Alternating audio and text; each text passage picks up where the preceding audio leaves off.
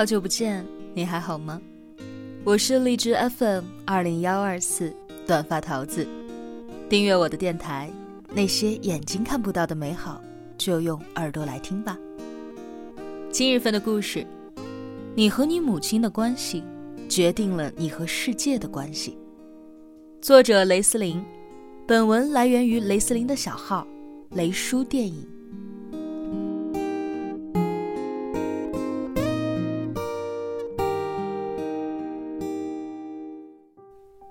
不知道你们和家人关系怎么样？我们从小接受的教育当中，亲情是从出生开始伴随人一辈子的感情，它代表了血浓于水，代表了无私和奉献，值得用世界上最美好、最伟大的词来形容。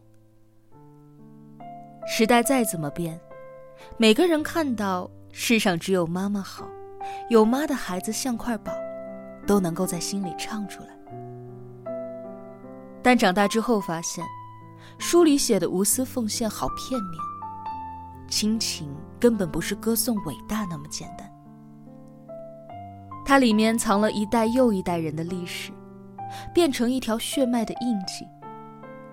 回望原生家庭，谁都能够从中找到诸多自己的烙印。母亲和女儿的关系是一本烂账。父亲和儿子的撕扯也不可避免。和家人的关系，很大程度上决定了日后对待世界的态度。有的人一辈子在挣脱，有的人选择和解。总之，都有着一把辛酸事。今天想借着一部电影，来聊一聊原生家庭对人一生的影响。这部电影是《春潮》。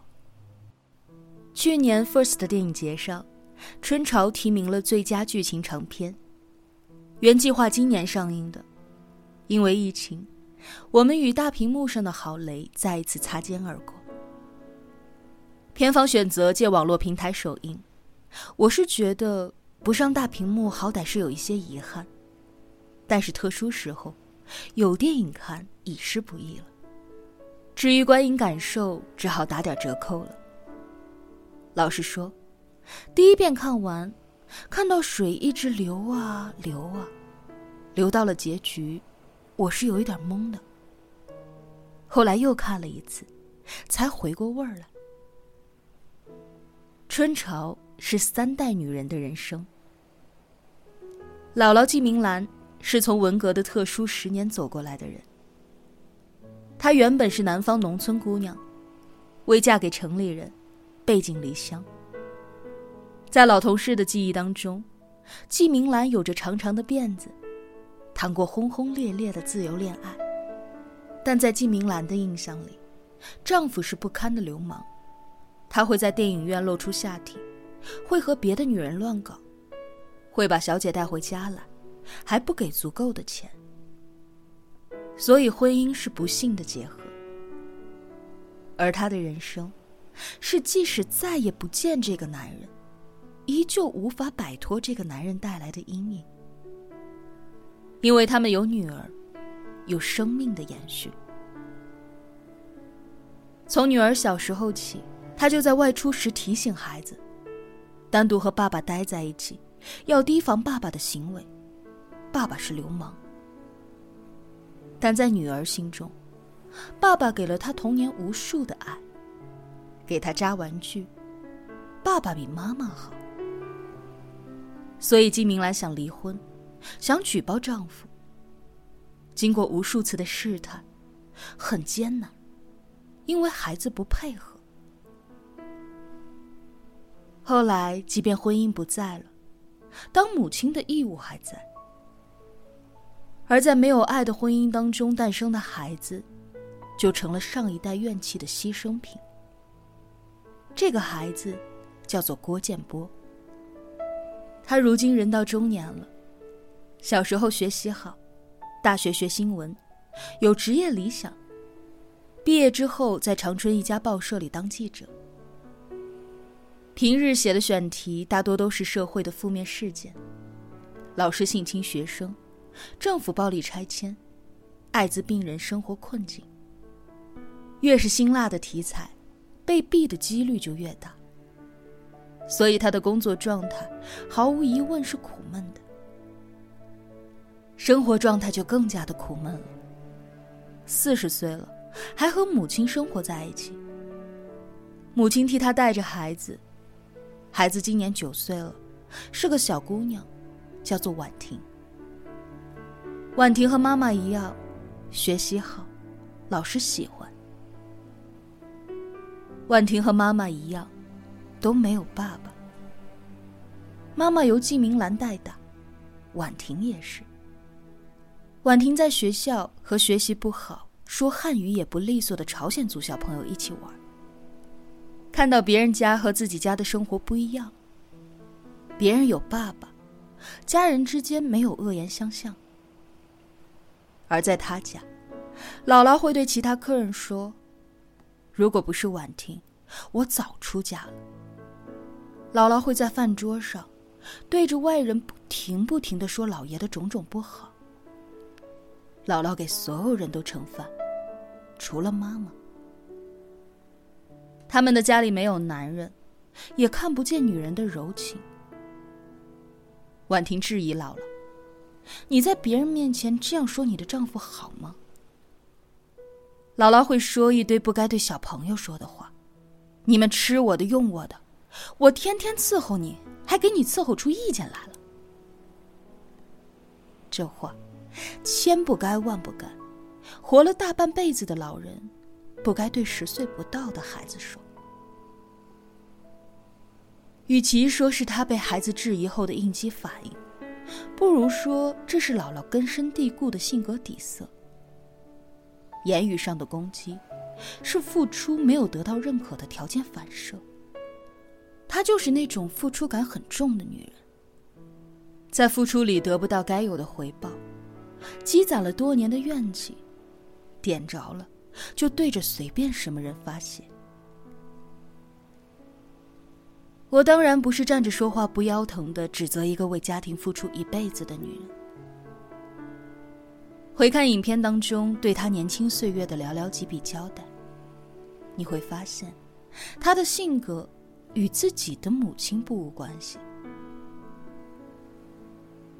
姥姥在夕阳红恋爱的求婚仪式当中，有这么一段对过去的自白：年轻的时候太穷了，自己一天只吃一顿饭，经常被饿晕过去。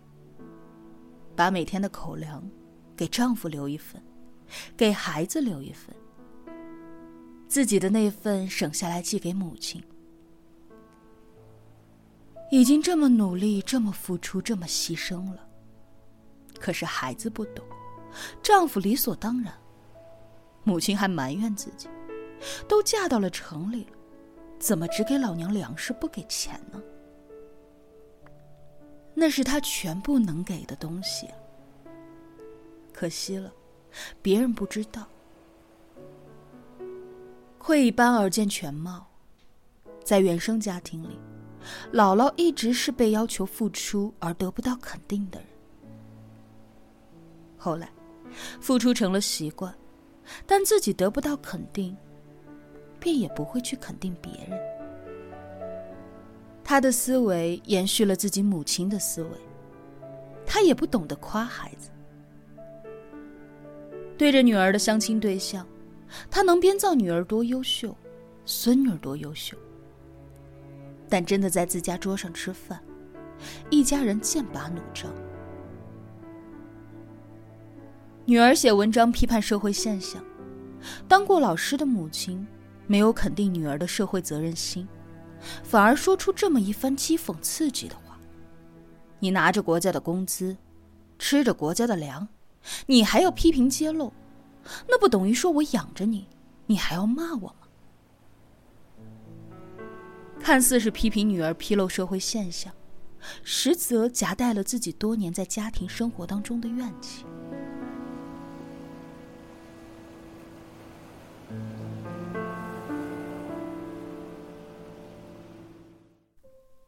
姥姥的思维局限在了她心酸痛苦的年轻岁月，她的年龄增长了，情与志却停留了。年轻时候遇上艰难岁月，没有被温柔对待过，没有被说过哪怕一句“辛苦你了”的贴心话。时代牺牲她，家庭透支她，支撑这个女人活下去的，是越来越刻薄冰冷的外壳。不善沟通，又不能与过去和解，造就了他拧巴的人生，也影响了他女儿郭建波的人生。可以说，季明兰一生都在和自己失去的、付出的做斗争。她做母亲，做到了给孩子生命，给孩子衣食，养孩子长大。但什么是感情？怎么样去爱，都是空白。所以，她节衣缩食，受尽了无限委屈，才艰难养大的孩子，对母亲是没有感恩之心的。他们，像是同个屋檐下对彼此情绪复杂的仇人。带着恨，带着怨，带着不能抹去的血缘羁绊。郭建波对母亲的印象，应该是那个长头发、红衣服的年轻女人。但那种年轻饱满的形象，只是短暂的在生命当中出现了一下。更多时候，剪着短发的母亲是无理取闹的，所以他会在迷幻的梦中。梦到被警察拖出去的黑羊，变成了哭喊的母亲。看这一段的时候，我一直觉得很恐怖。小时候我们上思想品德课，每年都要学习一次羔羊跪乳的故事，说这是小羊对于母亲感恩的表示。每年学这篇文章，都要例行进行一番母爱的歌颂。春潮让我第一次感受到，原来在母女关系当中，羔羊也可以被用作这种残忍的意象，生生的剥离。而那些梦中的执法者，又像是在找命运的替罪羊。这简直像是女儿在梦中完成的一次弑母。和母亲拉扯了一辈子的郭建波，虽然很沉默。其实很叛逆。母亲骂他，他不还嘴，却会把烟头摁在饺子皮上。食物被烫出一个洞，这种不见血的暴力，是家庭冷暴力给人的烙印。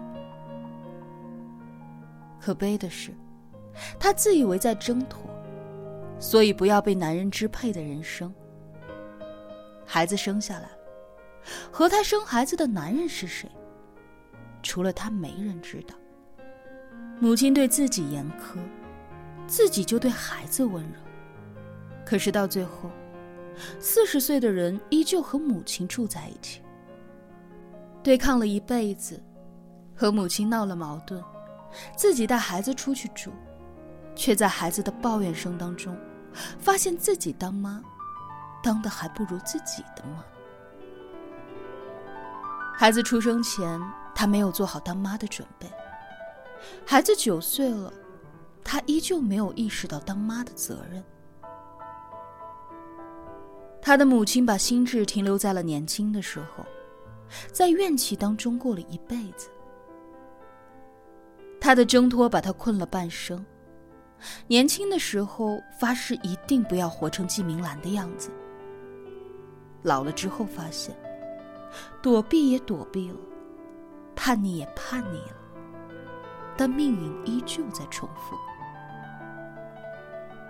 而在两代人拉扯当中，被迫没有童年的小孩婉婷，在家里听完姥姥泄愤一般的说：“你在你妈肚子里三个月的时候，她就不想要你。”又在学校里一遍一遍的排练朗诵：“我这十几年的生活，一直都在幸福当中。”撕开孩子生活的女人，都在告诉孩子：“我爱你。”可是孩子会信吗？孩子会在这种撕扯中抗拒，在抗拒当中叛逆，在叛逆当中挣脱，在挣脱当中发现总有该死的印记不能够挣脱吗？不知道。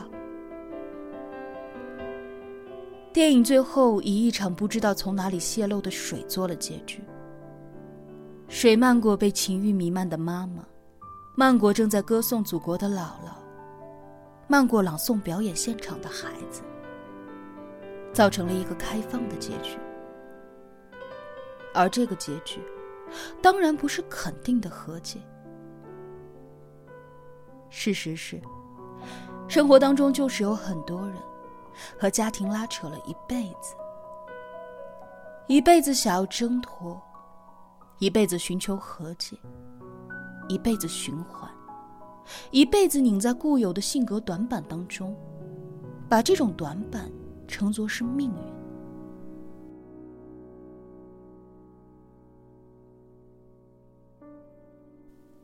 电影的后半段，姥姥昏迷了。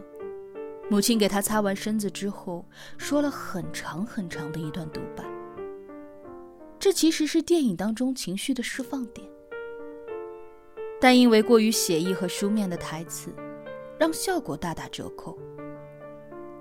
剧本在这里是减分的，但郝雷满含泪水的眼睛是加分的。他在告诉我们，就是有很多的关系是不由得你控制的。就是有很多的关系是你理解却又不能够和解的，就是有很多事情是你知道却不能够判断的。你就是生活在了那个年代，就是那么长大，就是没有办法。那些关于家庭的复杂定义，那些对原生家庭的种种挣扎、软弱。坚硬，不堪一击，都源自于你对于血浓于水的臣服，源自于那种割不断的爱。而电影要做的不是粉饰太平，它有时候可以造梦，而有时候只是平淡生活的一面镜子。